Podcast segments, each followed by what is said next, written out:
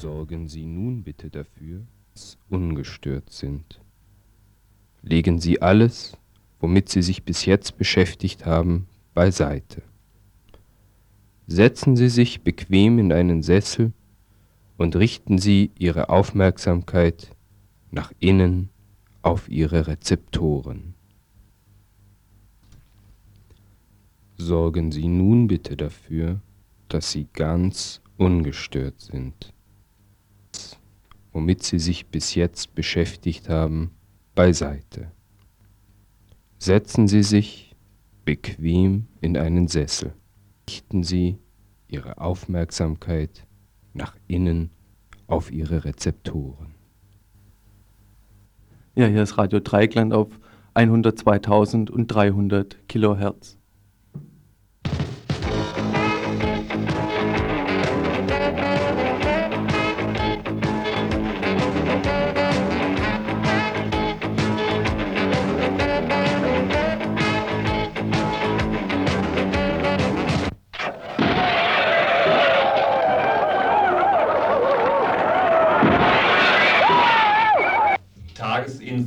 Von Radio Dreieckland.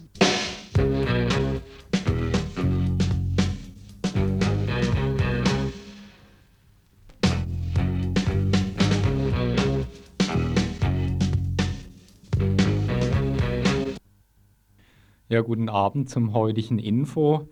Und das Info kommt natürlich auf Radio Dreieckland nicht auf 102.300 Kilohertz oder irgend so was ähnlichem, sondern wie ihr sicher alle wisst, auf 102,3 Megahertz. Und die Studionummer sage ich auch gleich nochmal, nämlich die 31028. Ja, wir haben heute ein pralles Programm und auch heute müssen wir wahrscheinlich wieder Themen rausschmeißen, die schon angekündigt waren. Heute Mittag und äh, ein Thema war eigentlich schon für gestern angekündigt, da hatten wir auch so ein volles Programm. Ähm, jetzt mal, was haben wir vorgesehen? Äh, zunächst ein Beitrag zur internationalen Sprache Esperanto äh, und der mögliche Nutzen für die multikulturelle Gesellschaft. Anschließend ein Live-Studiogespräch da geht es äh, um türkische Anwälte, die in dem Deviol-Prozess tätig sind. Die haben Informationsveranstaltungen in Basel gemacht. Und denen wurde von der türkischen Regierung angedroht, dass sie also aus der Türkei ausgebürgert werden, wenn sie nicht sofort zurückkommen. So habe ich das jedenfalls mitgekriegt. Äh, anschließend haben wir einen Beitrag zu einem besetzten Bauplatz in Südfrankreich im Hochlauertal. Der ist seit Februar etwa dort besetzt. Dann ein Live-Kommentar zur IWF. Das wäre so unser erster Block, ein Internationalismus-Block. Wir haben dann einen Greta-Block, würde ich das mal nennen. Und zwar äh, zunächst zur Radio intern, zum gestrigen Mittwochsplenum des Radios. Dann ein Interview ähm, zur Zukunft des Greta-Geländes hier in Freiburg, ein Gespräch mit Vertretern der Stadt und allen beteiligten äh, Initiativen hier auf dem Greta-Gelände und ein Interview dazu. Dann ein Kurzkommentar zum sogenannten äh, Wohnraumbeschaffungsmodell, äh, Freiburger Modell heißt sich das. Noch ein Kurzkommentar, nämlich, und da kommen wir praktisch schon zu unserem nächsten Block, eine Art Repressionsblock und Bürger wehren sich Block, würde ich das mal nennen. Zunächst ein Kurzkommentar, BürgerInnen erleben Repression. Dann wie jeden Donnerstag ein äh, Telefoninterview zum Startbahnprozess in Frankfurt. Und äh, zum Schluss ähm, noch ein, ein Beitrag zur Strompreispolitik in der Bundesrepublik. Und eigentlich wollten wir mit dem Beitrag zu den Deviol-Anwälten äh, beginnen, aber leider ist die äh, er Erstellerin des Beitrags noch nicht da, sodass wir mit dem Esperan Esperanto-Beitrag anfangen, nämlich Esperanto als multinationale Brücke. international haben wir uns ja daran gewöhnt, Englisch zu sprechen, aber Englisch sprechen impliziert nicht mehr als nur eine internationale Verständigung. In Baden-Württemberg trafen sich die Esperanto-Aktivistinnen, um sich über die Entwicklungschancen ihrer Sprachen Gedanken zu machen. Esperanto. Eigentlich eine unwichtige Sprache, hat Karl-Heinz aus dem Infoteam gemeint. Was ist denn das überhaupt für eine Sprache? Esperanto. Und was will diese Sprache? Esperanto. Drei Fragen, die ich nicht nur dem Infoteam beantworten will. Doch zuerst, warum dieser Beitrag jetzt im Info? 92 steht vor den Schlagbäumen unserer Grenzen. In Deutschland nimmt der Fremdenhass zu. Sowjetunion, die entstehen, wenn verschiedene Nationen und ethnische Gruppen zusammenleben. Ein Problem in der Sowjetunion war und ist die Dominanz, die Vorherrschaft der russischen Sprache. Litauer und Esten fordern kulturelle Unabhängigkeit, eine Aufwertung der eigenen Volkssprache. Hat etwas mit eigener Identität zu tun. Sowjetunion gärt es. Sowjetunion soll die Landessprache, das heißt die Volkssprache, neben dem Russischen zur zweiten Sprache werden. Und hier in Westeuropa? Welche Lösung der Sprachenfrage schwebt uns vor? Natürlich Englisch und daneben, zumindest in Deutschland, als zweite Sprache Deutsch. Aber würde dadurch nicht das Volk, das Englisch als Ursprache hat, bevorzugt? Heute die Russen in Russland, Sowjetunion? Gibt es noch andere Lösungen? Menschen schlägt seit nunmehr über 100 Jahren Esperanto als Lösung von Sprachproblemen, Sprachkonflikten vor. Am Wochenende, mitten im September, trafen sich die Esperantisten aus Baden-Württemberg. Der Esperanto-Jahreskongress war in Rastatt, wo diese Sprache aufzugreifen. Was also ist Esperanto? Wer spricht Esperanto und was will Esperanto? Esperanto wurde vor 100 Jahren von dem polnischen Augenarzt Zamenhof entwickelt, auf der Grundlage meist europäischer Sprachen. Gedacht ist es als leicht erlernbare zweite Sprache für alle, die internationale Verständigung suchen. Gesprochen wird es laut Fischer-Lexikon von etwa zwei Millionen Menschen. Diese zwei Millionen sind weltweit verstreut und stammen aus allen Volksschichten. Was nun Esperanto soll haben wir in Rastatt beim Esperanto-Jahreskongress Rainer Heckhausen gefragt und etwas von einer inneren Idee gehört, die Esperanto schon seit ihrem Ursprung seit über 100 Jahren zu verwirklichen sucht. Robert Schwab im Gespräch mit Rainer Heckhausen. Rainer, du bist seit mehreren Jahren im baden-württembergischen Esperanto-Verband aktiv und hast jetzt auf diesem Seminar eine Arbeitsgruppe über Esperanto, die interne Idee im Jahr 2000 in der Perspektive auf das Jahr 2000 angeboten. Was ist überhaupt ähm, mit der internen Idee gemeint? Was hat Samenhoff, der Begründer dieser Sprache, darunter verstanden? Dem Dr. Samenhoff, der die Sprache vor 102 Jahren entwickelt hat, ging es darum, zunächst einmal im ersten Schritt Sprachgrenzen abzubauen, um den Menschen zu ermöglichen, Menschen aus verschiedenen Ländern zu ermöglichen, frei miteinander zu reden und so dazu beizutragen, dass Konflikte abgebaut werden und dass man überhaupt erstmal miteinander ins Gespräch kommt. Das ist der erste Teil. Darüber hinaus war natürlich auch Samenhoff klar, dass es äh, die Möglichkeit miteinander zu reden nicht automatisch zu Friede und Freundschaft führt. Wir wissen ja um die genügend Konflikte, die es auch gibt mit Leuten, mit denen wir überhaupt keine Verständigungsprobleme haben. Der, ihm ging es darüber hinaus darum, ein Gefühl der Achtung und des Respektes und der gegenseitigen Toleranz zu schaffen durch die Beschäftigung mit Esperanto und durch die Beschäftigung mit solchem, auch mit pazifistischem Gedankengut. Ja, warum ähm, hieß dann die Arbeitsgruppe Interna Ideo, interne Idee 2000? sind diese Ideen, die vor 100 Jahren von, äh, von Herrn Samenhoff entwickelt worden sind, nicht mehr aktuell oder was war die Idee? Dieser Frage sind wir nachgegangen in unserem Seminar. Wir wollten uns nach 100 Jahren noch einmal überlegen, sind diese Ideen noch aktuell oder müssen wir etwas ändern? Wir haben das sehr intensiv diskutiert und sind dabei zu dem Ergebnis gekommen, dass im Wesentlichen die Ideen des Esperanto auch heute ihre Gültigkeit haben, dass zudem aber noch weitere Entwicklungen dazugetreten sind.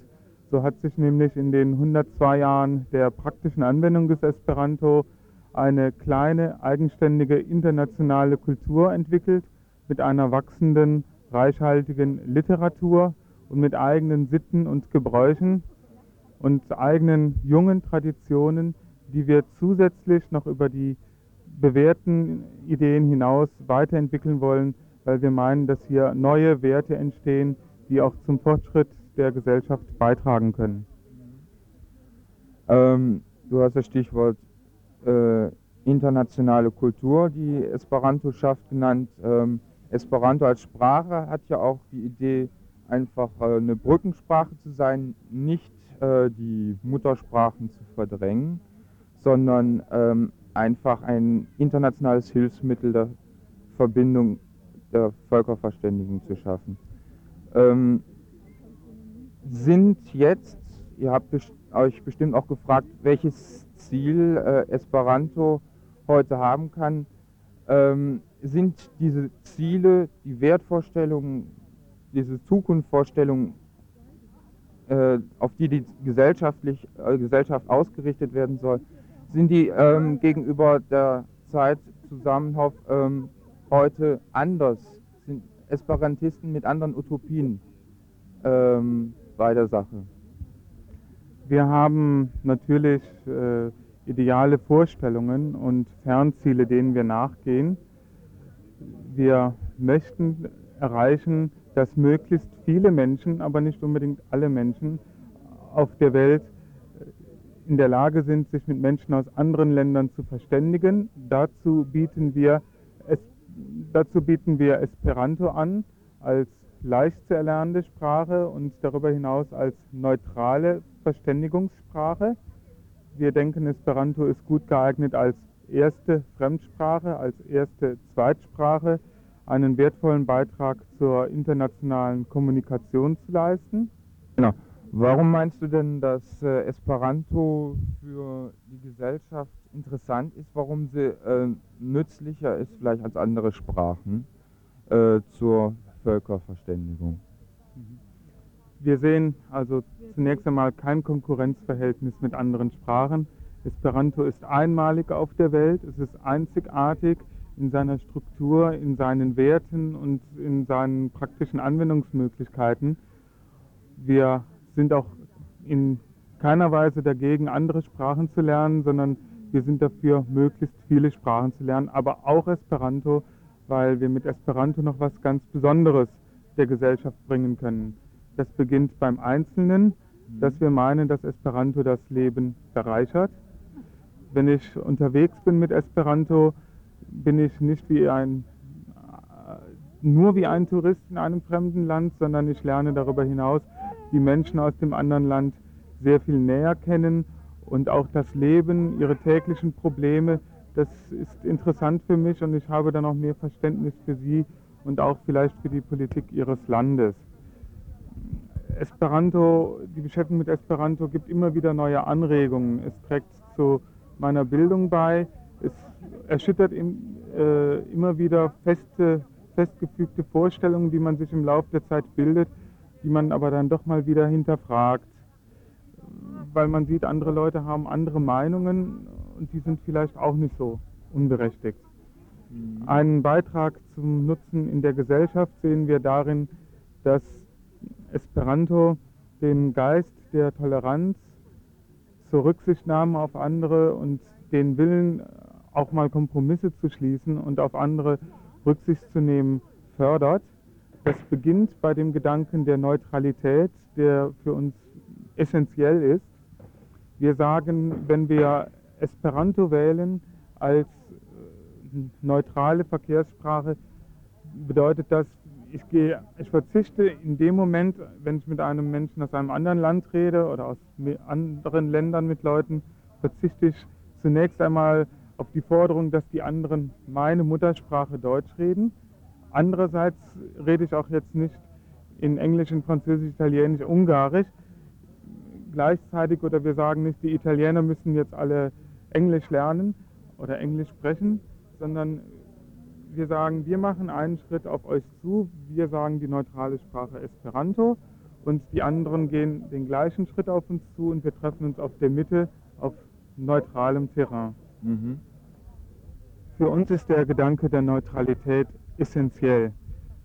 Esperanto ist eine Sprache, die in aller Welt gesprochen wird, die aber keinem, keiner Nation gehört, die keinem Land gehört, die äh, für keine Nation die Muttersprache ist. Das heißt, wenn ich mit jemand anders spreche und wir einigen uns auf Esperanto, dann kommt jeder dem anderen ein Stück entgegen und es gibt äh, nicht die Gefahr der sprachlichen Hegemonie, der Vorherrschaft. Es ist auch nicht so, wenn wir mal in äh, harten Verhandlungen über eine Sache sind äh, und ich, dann bin ich nicht gezwungen, mich in einer fremden Sprache auszudrücken, die für den anderen jetzt die Muttersprache ist, wo ich ihm immer unterlegen bin, sondern es ist so neutrales Terrain und Chancengleichheit für alle. Mhm. Und darüber hinaus die Möglichkeit, äh, Gespräche mit Leuten aus mehreren Nationen gleichzeitig auch in diesem, mit dieser Brückensprache zu führen. Äh, wir sagen zwar oft, jeder kann Englisch. Das ist auch richtig und äh, dass viele Leute Englisch sprechen, mehr oder weniger gut. Nur wenn wir jetzt mal nach Osteuropa gehen, dann stimmt das schon nicht mehr. Und wenn wir dann mit Leuten in einer Diskussionsrunde sitzen, wo welche aus Osteuropa dabei sind, wo Italiener dabei sind, die vielleicht eher Deutsch als Englisch gut können, wo Franzosen sind und Engländer, dann haben wir keinen Anlass, jetzt auf Englisch oder Französisch oder Deutsch zu gehen, mhm. sondern dann halten wir es für das Einfachste, Praktischste, aber auch Gerechteste, die neutrale Sprache, die Brückensprache Esperanto zu wählen. Mhm noch zu erläutern, dieser Beitrag wurde nicht von einem von diesem heutigen Infoteam erarbeitet, sondern von einem Hörer von RDL, vom Info wahrscheinlich auch. Ob das ein regelmäßiger Hörer ist, weiß ich nicht. Auf jeden Fall hat er auch an einem Workshop teilgenommen. Es hat ihm scheinbar auch Spaß gemacht und das ist nun das Ergebnis, dass er einen Beitrag erstellt hat. Das heißt, Beiträge machen hier im Radio Dreikland ist nicht so schwer, was letztendlich auch als Aufforderung verstanden werden soll, ähm, hier im Info mitzumachen. Unsere Klagen kennt er ja hinlänglich.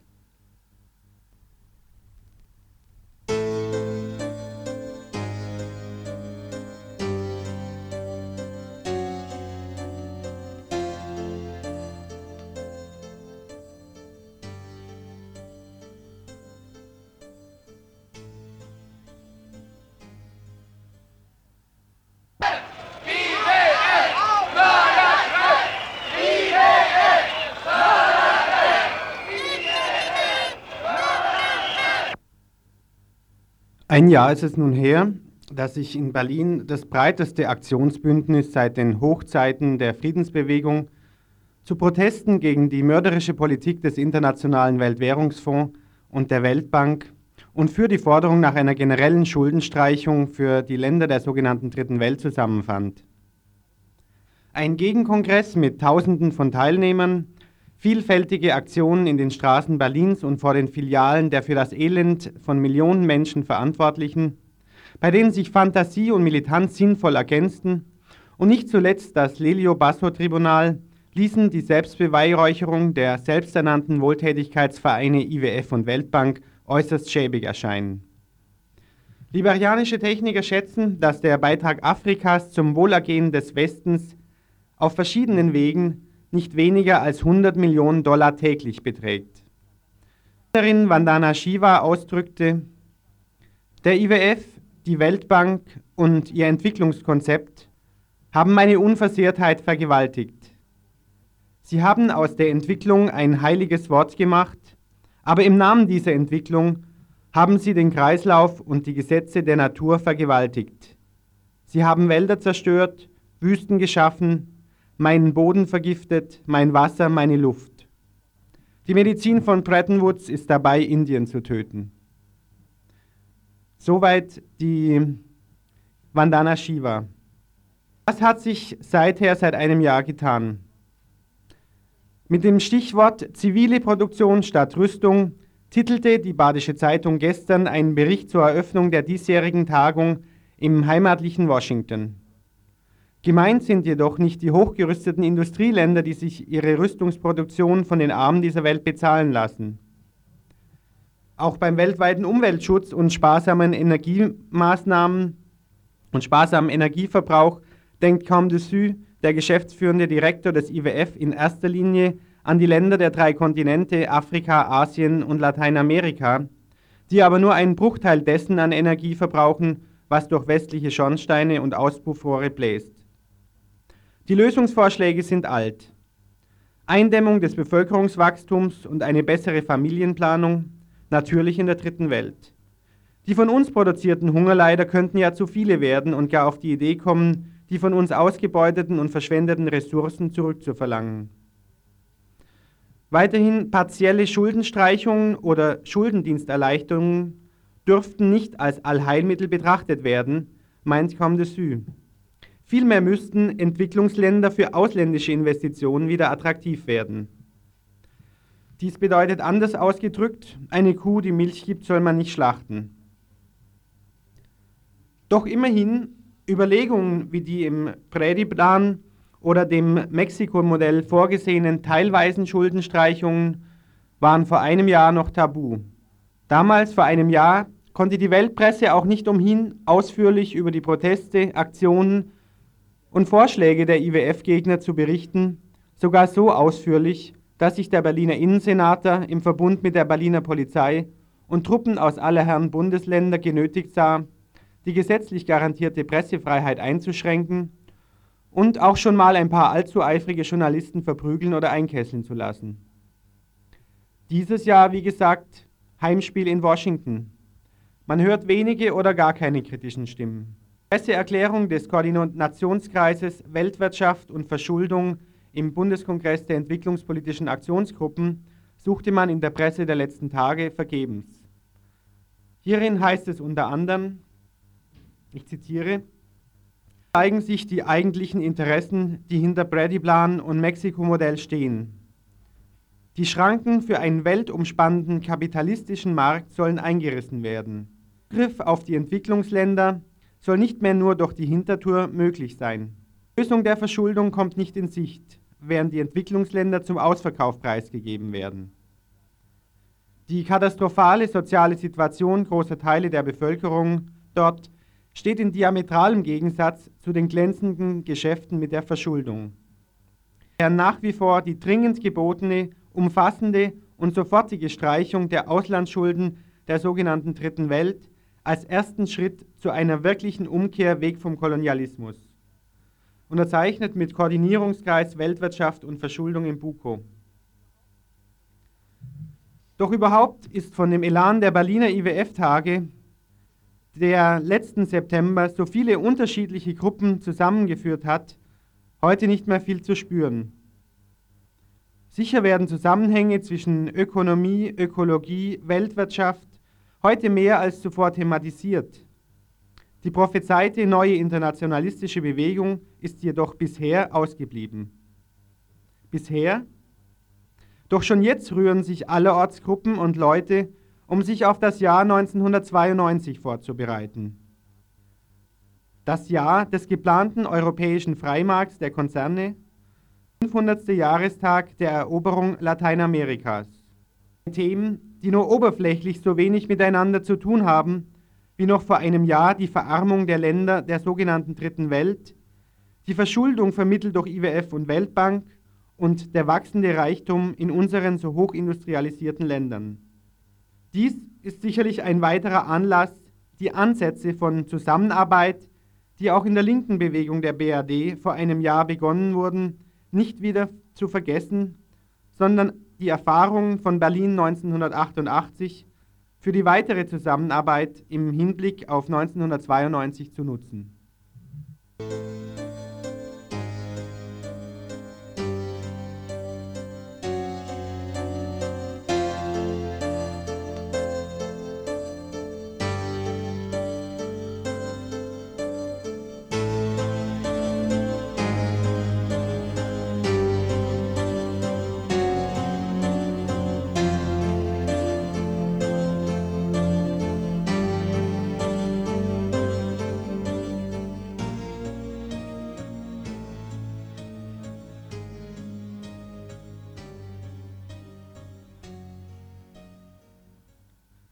Ja, und zum gleichen Thema, nämlich IWF und Weltbank, ähm, handelt auch äh, die heutige Sendung der Internationalismusredaktion nachher um 19 Uhr.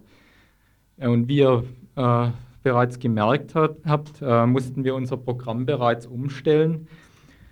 Als nächstes haben wir jetzt ähm, die Bauplatzbesetzung in Frankreich auf dem Programm. Äh, es handelt sich um ein, den natürlichen Lauf des Flusses Loire in seinem oberen Teil und dort ist ein riesiger Stausee geplant und die Baustelle Baudams ist also seit äh, Anfang Februar besetzt. Du bist vorgestern gerade aus Südfrankreich zurückgekommen und warst auf einem besetzten Bauplatzgelände für einen Staudamm, ich glaube im Hochloire-Gebiet. Mhm. Kannst du kurz schildern, wo genau das liegt und was dort los ist? Genau. Ja, äh, das Camp Serre de la Far befindet sich also im nördlichen Massiv Central in Frankreich, äh, so südwestlich von Lyon bei Le Puy. Und dort äh, ist seit zwei Jahren so geplant von der Organisation EPALA. Das ist also ein Zusammenschluss äh, von bestimmten Leuten, die halt äh, die Loire und ihre Nebenflüsse wirtschaftlich nutzen wollen. Ja, und im Februar haben sie halt versucht, dort äh, ja, anzufangen mit den Bauarbeiten. Sie haben Land gekauft, überall rundherum. Und äh, im Februar hat sich dann halt auch dieses Komitee SOS Loire Vivante, also SOS Lebendige Loire, gegründet. Und äh, na, es hat sich schon ein bisschen vorher gegründet, ich weiß nicht genau wann. Aber im Februar haben sie halt, sind sie dann aktiv geworden und haben einen Platz besetzt, diesen Bauplatz, wo begonnen werden sollte. Ja, und äh, da war ich halt, ja, genau. Ja, ich habe das vorhin in der Themenankündigung fürs heutige Info falsch gesagt. Es geht dort eben nicht um Kraftwerknutzung, sondern äh, kannst du uns kurz erklären, worum es da eigentlich geht? Ja, die Gründe, die die EPALA angibt, äh, die sie der Öffentlichkeit also versucht zu verkaufen, sind, ja, sie heben sich gegeneinander ein bisschen auf. Zum einen äh, versuchen sie halt äh, anzupreisen, ja, dass das Gebiet jetzt endlich touristisch genutzt werden kann, dass also auf diesem Stausee, der so ja, ich weiß nicht, 15 Kilometer lang sein soll, äh, dass man dort äh, surfen kann und Wasserski und rundherum halt Golf spielen kann auf dem Plateau.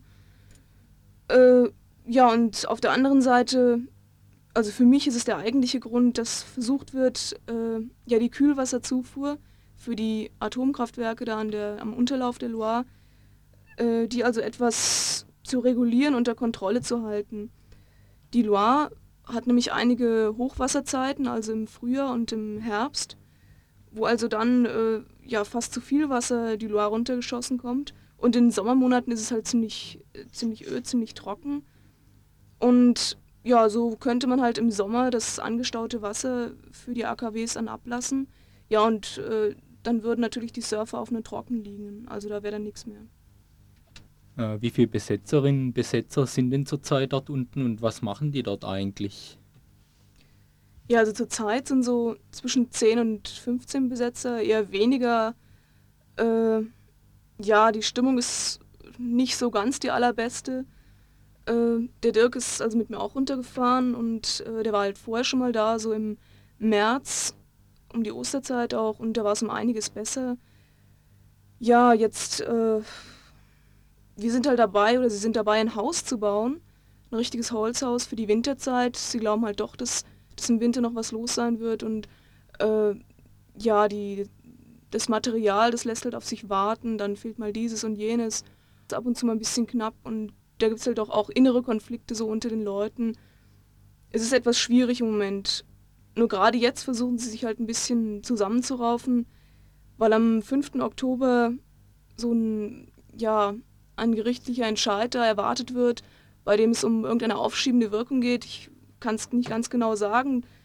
Sie wissen auch selber nicht, was das für Folgen hat. Das ist noch ein bisschen durcheinander. Sie wissen nur, dass sie ja um den 5. herum, entweder den Montag davor oder den Montag danach, äh, mit ja, Polizei und äh, den Baufahrzeugen zu rechnen haben. Und ja, da bereiten sie sich gerade vor. sie wissen nicht genau, wo sie die Barrikaden bauen. Das wird jetzt gerade diskutiert, ob direkt bei Le Puy oder direkt am Bauplatz. Das wird jetzt gerade diskutiert. Ja, okay, vielen Dank, Kirsten. Dirk ist übrigens dein Bruder und äh, der arbeitet auch bei Radio Dreieckland in der Öko-Redaktion mit und der wird über den 5. Oktober hinaus noch dort unten sein und wenn er ja. zurückkommt, wird er sicherlich interessante Berichte dazu haben.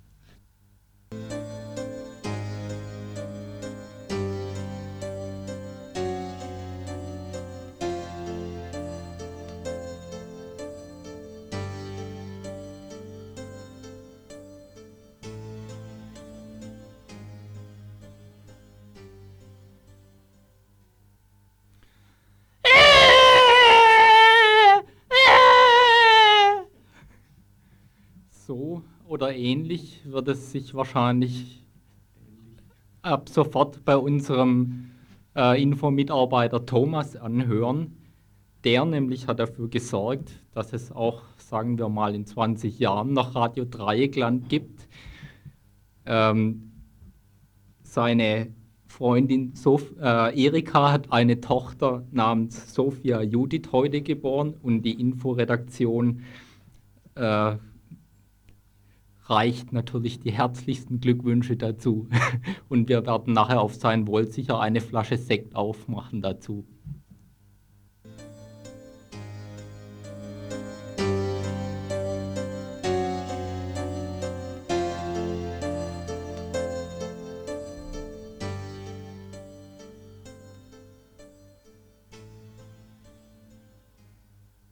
schon bei RDL internem Sinn Bleiben wir auch kurz noch dabei. Ein paar Bemerkungen zum Mittwochsplenum von Radio Dreieckland. Das könnte auch ein Beitrag zum Thema Der Mann, die Frau sein. Wir werfen also einen kurzen Blick auf RDL Internes, kurz weil intern, wobei es hier jetzt nicht zentral um die Facts und Inhalte gehen soll, die stehen nämlich im Protokoll drin von der Sitzung, sondern mehr um die Art der Auseinandersetzung von Männern mit Frauen und patriarchalen Strukturen. Das hört sich groß an, soll ein kleiner Versuch sein so eine Art Soziophon vielleicht, ein paar Eindrücke nicht mehr. Wovon ich rede, ist das öffentliche Mittwochsplenum von Radio Dreieckland von gestern. Es wurde ja im Info schon angekündigt. Es könnte aber genauso gut woanders stattgefunden haben. Der Fakt war ja, dass Wahlen zum Redaktionsausschuss gedacht waren und anwesend waren dann drei oder dann vier Frauen und über 15 Männer. Auch in diesem Projekt nichts Unübliches. Die Wahlen wurden verschoben, unter anderem oder insbesondere, weil lediglich eine Frau und dies per Bote ihr passives Wahlrecht wahrnehmen wollte. Ja, und auf der dann einsetzenden und vergeblichen Suche nach Frauen lesende Redakteurin dann festgestellt, dass der sogenannte Boykott offensichtlich funktioniere. Kurze Anmerkung hier, die HörerInnen wissen ja, dass RDL zurzeit ein Frauen- und Lesbenradio hat und nicht eine Redaktion. Ja, und das war dann der Beginn einer immer wieder aufkommenden Diskussion zu eben dieser problematischen Situation, möchte ich sie mal bezeichnen, intern und generell. Ja, und so die so laufende ja politische Diskussion wurde ab und zu durch praxisorientierte, also schon notwendige Absprechungen unterbrochen, aber meist ohne Erfolg. Der Verlauf der Diskussion war dann sogar so emotionsgeladen, dass jemand, also ein Mann, das Ganze gar auf die Spitze treiben wollte und Mann war sich uneinig, wie hier ein gutes Ende, also überhaupt ein Ergebnis zustande zu kriegen ist. Mann stellte dann auch fest, dass es sich über Programmverschieben und Arbeitsüberlastung leichter reden lässt. Stichworte ironisch gemeinter Lösungsvorschläge fielen auch, wie zum Beispiel Geschlechtsumwandlung. Und eine Erkenntnis kam in einem Nebensatz doch zu Gehör, nämlich die, dass die Quotierung, also 50 Prozent aller äh, Leute im Redaktionsausschuss sind Frauen, ein politischer Prozess sei. Und während noch einige Männer die Diskussion als Sophistik beschrieben haben, war die Sensibilität offensichtlich doch etwas geweckt, denn jetzt dann hatte Mann eine Frau völlig ausreden lassen können. Und schon, es war schon fast eine gespannte Atmosphäre da. Völlige Stille herrschte dann am Schluss, als eine Redakteurin einen Antrag auf Sonderstellung der Frau auch noch eingebracht hat. Ja, und nicht zur Sprache kam, dass auch ein Auftreten, sowohl verbal als auch körperlich, genauso wie zum Beispiel Perfektheitsanspruch und ähnliches, etwas mit patriarchalen Strukturen zu tun haben kann. Aber hoffen wir, dass wir Männer die Diskussion öffentlich folgen lassen und Konsequenzen daraus ziehen und nicht alles damit erledigt wird, dass alles schon mal diskutiert sei, beziehungsweise wir halt so erzogen und sozialisiert sind. Aber Arbeitsüberlastung ist eben auch ein Fakt. Auch keine Lösung ist eine antiautoritäre Erziehungsdiktatur.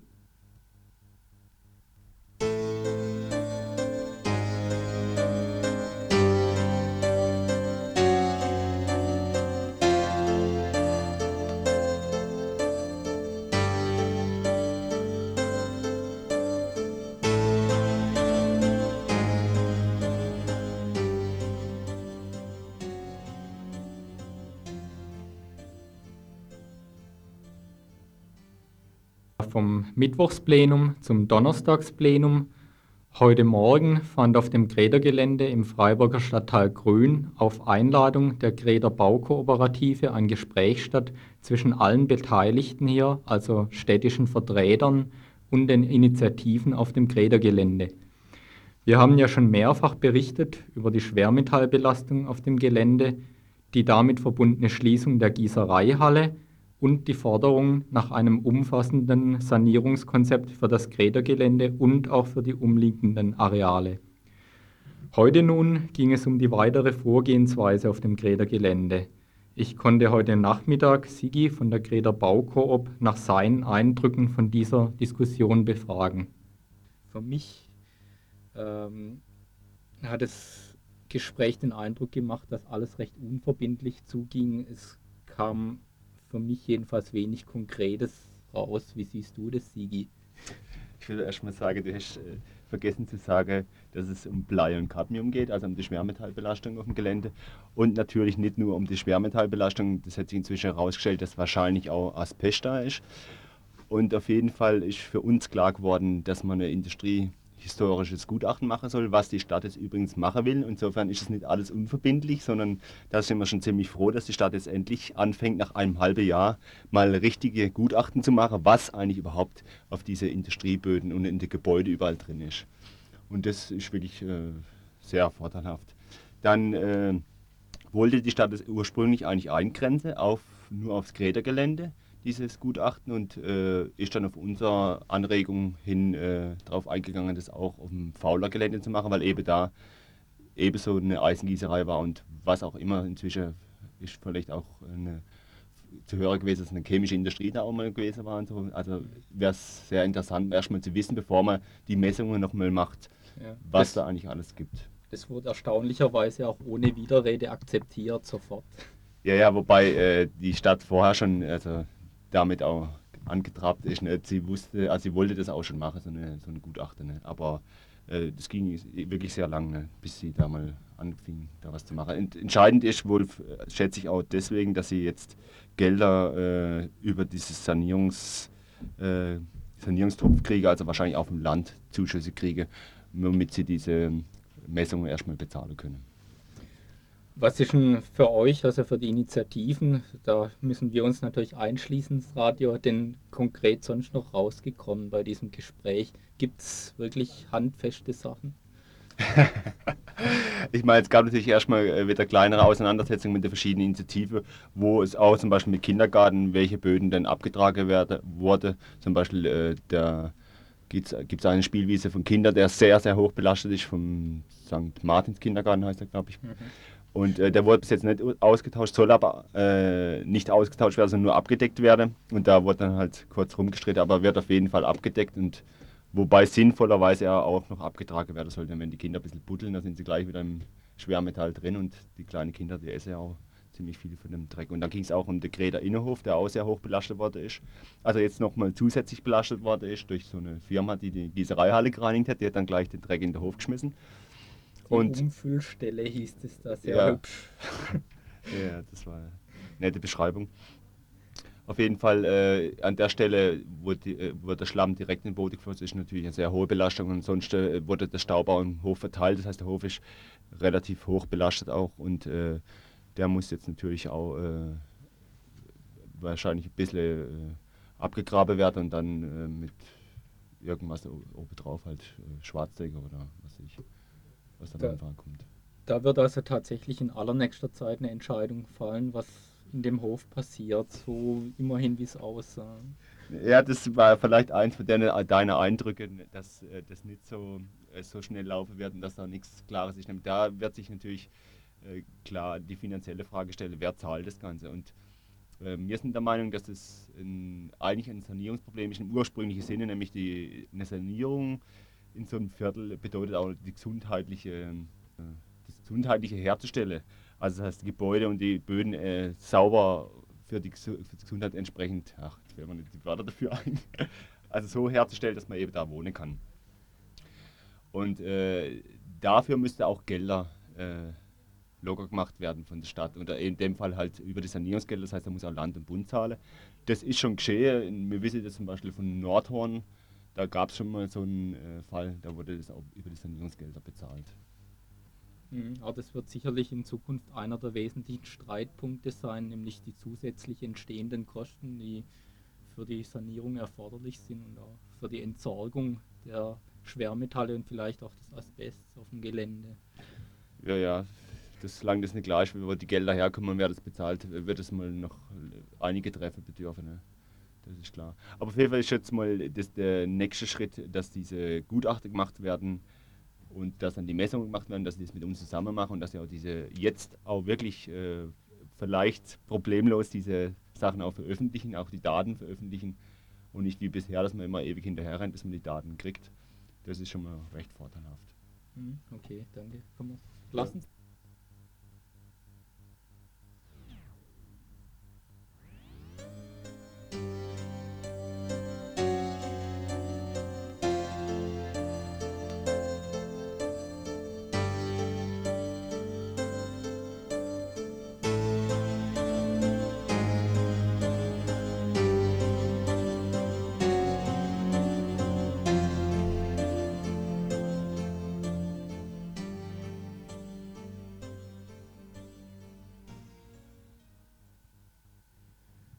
schon wieder eine Meldung des hm? ja, ich sehe gerade, da gab es eine technische Panne und ich soll nochmal neu anfangen. Schon wieder eine tolle Erfolgsmeldung des Studentenwerks Freiburg flatterte uns heute mit der Post in die Inforedaktion. Erfolgreicher Verlauf des Freiburger Modells heißt es da. Was ist das Freiburger Modell? Die Reaktion im wahrsten Sinne des Wortes der Stadt Freiburg auf die katastrophale Wohnungssituation, insbesondere für neu beginnende Studenten und Studentinnen im letzten Herbst und die damit verbundene Hausbesetzung in der Basler Straße. 2000 D-Mark schiebt die Stadt dabei all denjenigen in den Rachen, die ein Zimmer für mindestens drei Jahre an Studenten oder Studentinnen vermieten, das zuvor aber seit mindestens drei Jahren nicht vermietet sein durfte. Diesen Herbst wurde das mit 150.000 D-Mark ausgestattete Programm neu aufgelegt und 50 Zimmer konnten auf diese Weise seit Anfang September schon vermittelt werden, jubelt das Studentenwerk. Und echte Perlen seien dabei gewesen, nämlich Zimmer mit Dusche, Kochgelegenheit und Waschmaschinenbenutzung. Das aber brauchen StudentInnen normalerweise ja nicht, denn siehe, geduscht wird im Schwimmbad, statt Kochen steht das gute, gute Mensa-Essen zur Verfügung und die Wäsche kann ja am Wochenende zu Hause Muttern waschen. 2000 Mark kann also abkassieren, wer es bisher nicht, jahrelang nicht nötig hatte, leerstehenden Wohnraum zu vermieten. Und das Ganze wird dann vom Studentenwerk bejubelt.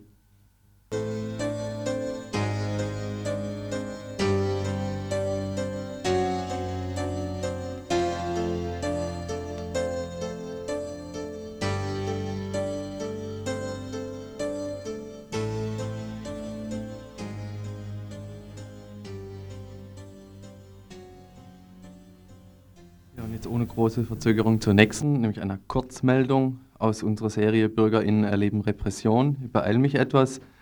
Wer ab morgen nämlich ein mehr oder weniger umweltschädliches Mobil zulassen will, muss die reflektierenden Nummernschilder verwenden. Diese Maßnahmen wird den Menschen als Verkehrssicherheitsmaßnahme verkauft, da Fahrzeuge so vom folgenden Fahrzeug besser erkannt werden könnten. Nicht erwähnt wird jedoch der einleuchtendere Grund für diese Verordnung. Den Staatssicherheitsorganen soll es nämlich noch einfacher gemacht werden, werden Menschen hier zum Beispiel über den Weg ihrer Mobile ausfindig zu machen, zu verfolgen, also zu beobachten, also leichter erfassbarer zu machen. Diese Tendenz ist nämlich nicht nur in aufsehenerregenden Maßnahmen wie zum Beispiel der Ausweiskarte zu erkennen, sondern auch in einer Reihe kleinerer Maßnahmen wie dieser zum Beispiel Big Brother is still watching you.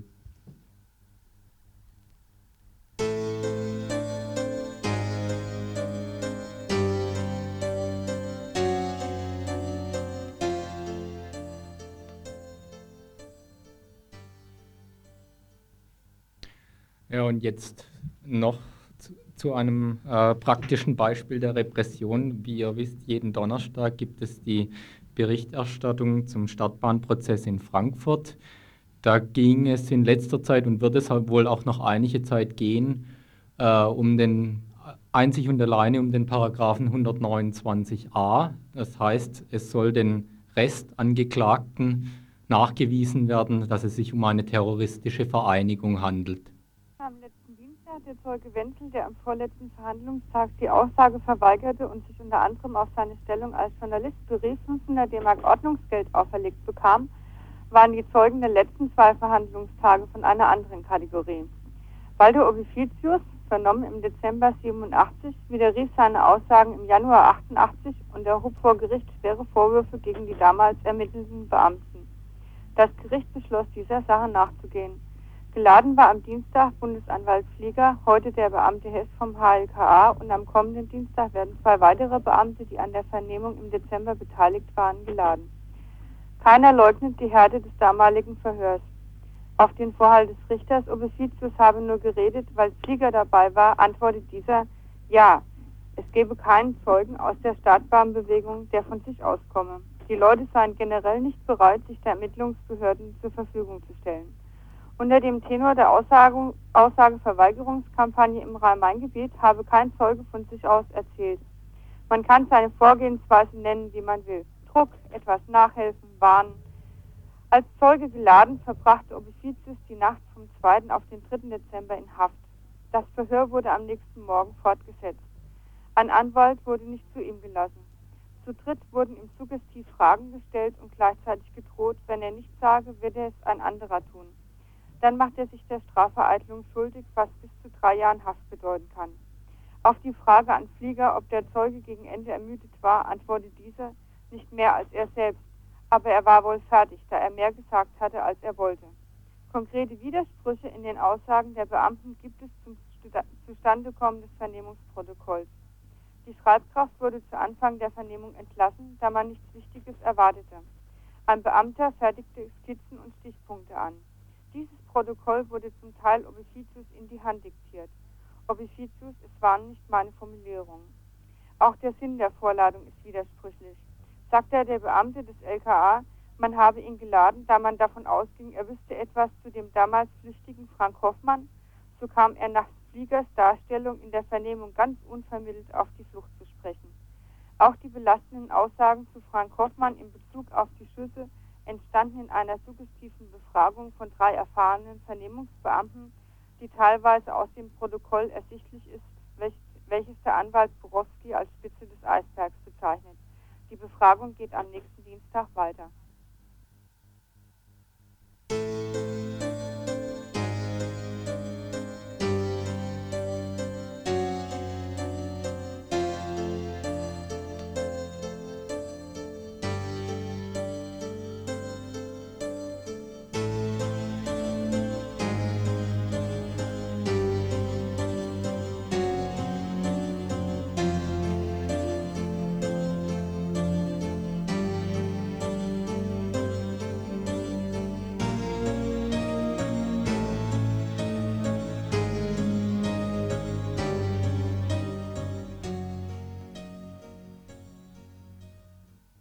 Jetzt noch der Beitrag zur Strompreispolitik in der BRD und in Freiburg auch. Also ein kurz ein praktisches Thema.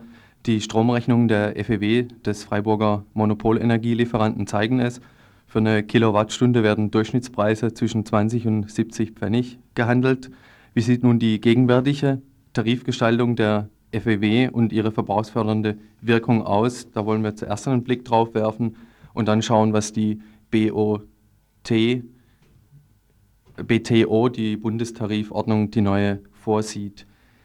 Es ist so zurzeit, dass die Haushalte in Freiburg ein Drittel des Stroms, der in den öffentlichen Elektrizitätswirtschaften erzeugt wird, verbraucht. Dieser Strom wird über die Haushaltstarife verkauft.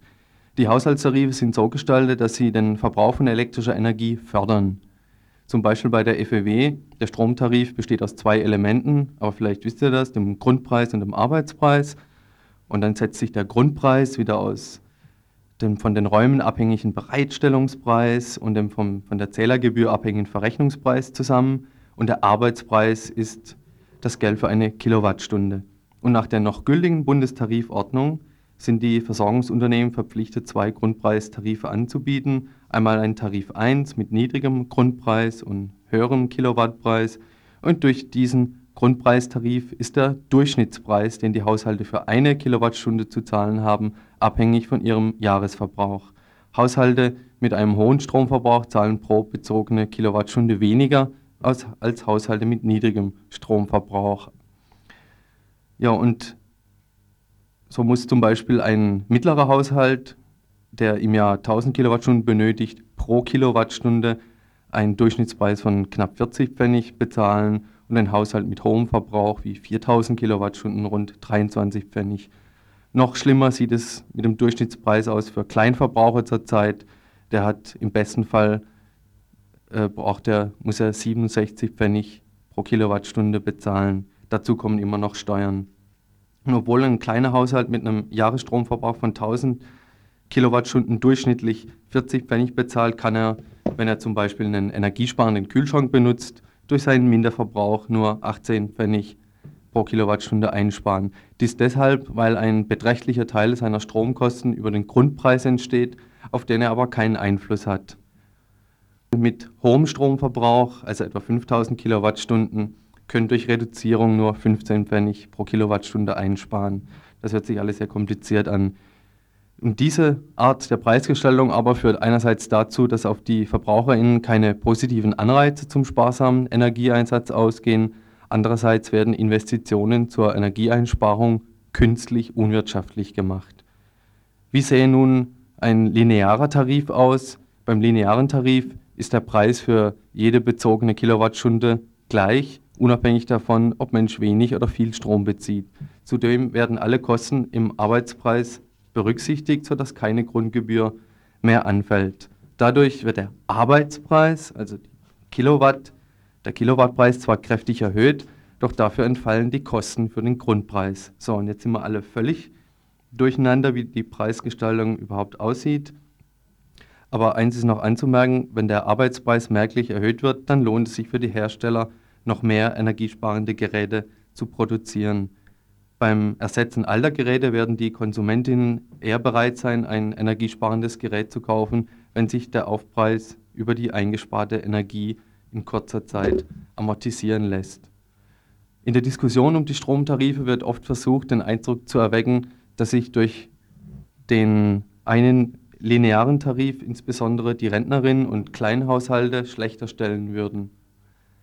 Doch gerade die Kleinhaushalte mit relativ geringem Stromverbrauch würden durch den linearen Tarif besser gestellt werden. Eine Untersuchung der Stadtwerke Saarbrücken hat ergeben, dass 65 Prozent der Bewohnerinnen von Kleinstwohnungen von einem linearen Stromtarif begünstigt würden. Für kinderreiche und einkommensschwache Familien mit einem hohen Stromverbrauch könnte sehr einfach ein sozialer Ausgleich erzielt werden, indem Mensch solchen Familien ein Freikontingent einräumen würde. Letzte Woche hat nun die Bonner Exekutivgewalt eine neue BTO, also eine neue Tarifordnung, verabschiedet. Diese tritt, wenn der Bundesrat zustimmt, Anfang 90 in Kraft und bis 92 muss auch die FEW ihre Tarife umgestellt haben. Also spätestens in drei Jahren merken die Verbraucherinnen was davon.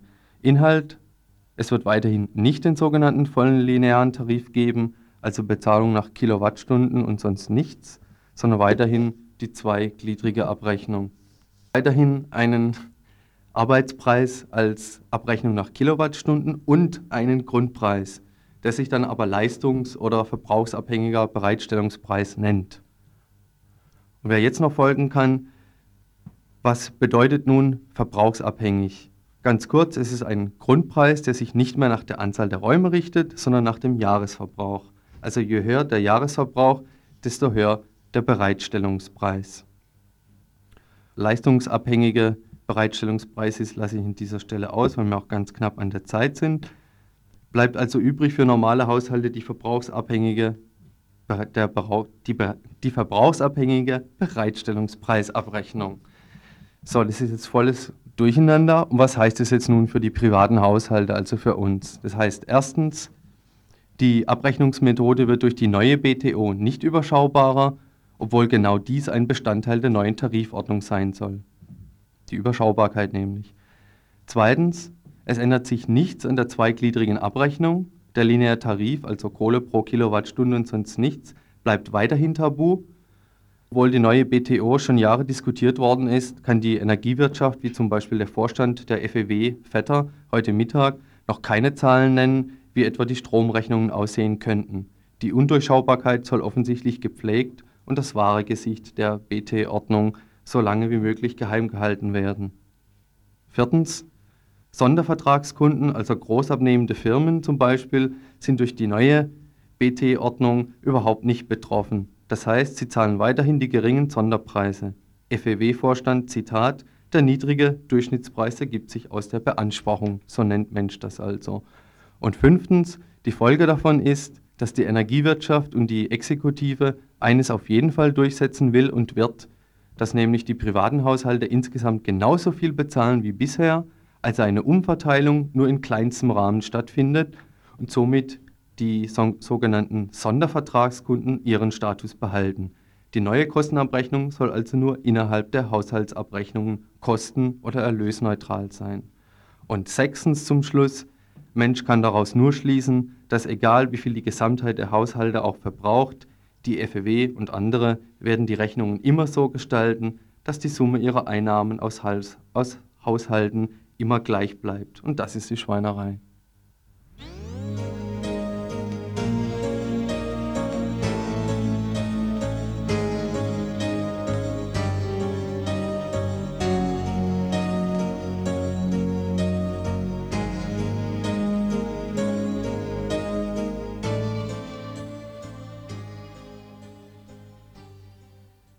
Winnie neben mir ist bei diesem komplizierten System ganz schön ins Schwitzen gekommen und wäre gerade beinahe noch vom Stuhl geflogen.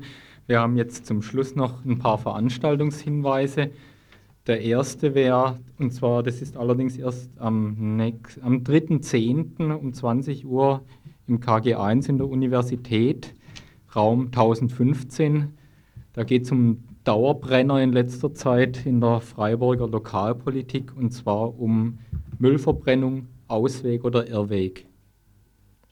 So, dann gibt es noch weitere Veranstaltungshinweise. Zum einen findet am Samstag, den 30. September um 20 Uhr in der Gast, im Gasthaus Sonne in Waldkirch-Kolmar eine Veranstaltung statt mit dem Namen NS-Propaganda in Waldkirch. Und diese Veranstaltung findet im Rahmen der Kulturtage in Waldkirch statt also am Samstag, den 30. September.